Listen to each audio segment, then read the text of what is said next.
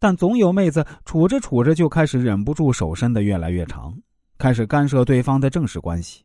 最极端的，甚至会试图限制对方和固定伴侣的性生活。一旦对方不配合他们的这种干预，他们就会百般痛苦。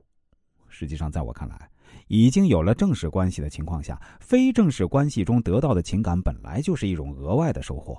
明明就是得一分赚一分呐。总是抱着吃亏的心态，总是盯着没得到的部分，这是个啥逻辑？已经偷了别人的东西，还嫌偷的不够彻底。这不就是放任贪欲、嘴赤裸裸的表现吗？你们都知道，我也不是道德帝，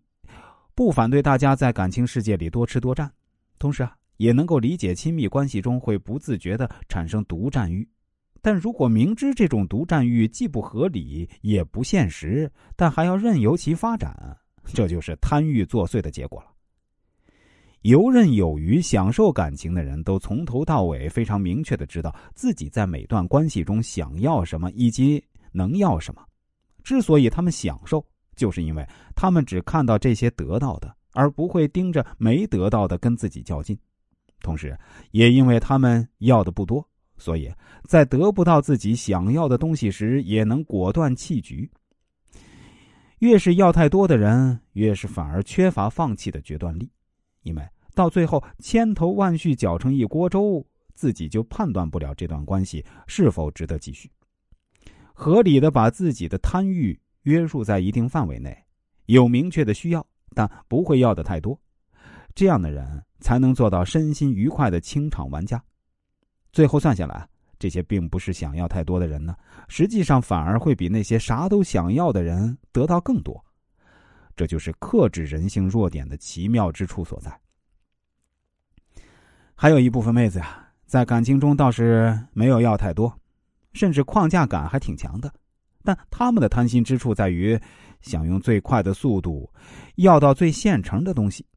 也就是我们前面所说的要的太急。在我观察到的感情世界里，存在两个极端：有些人是明明得不到自己想要的，还赖在关系里不肯撒手，但。也有些人会过早过快的，因为交往对象在某些细节上不合心意而 pass 掉对方。虽然在感情中不委屈自己是没错的，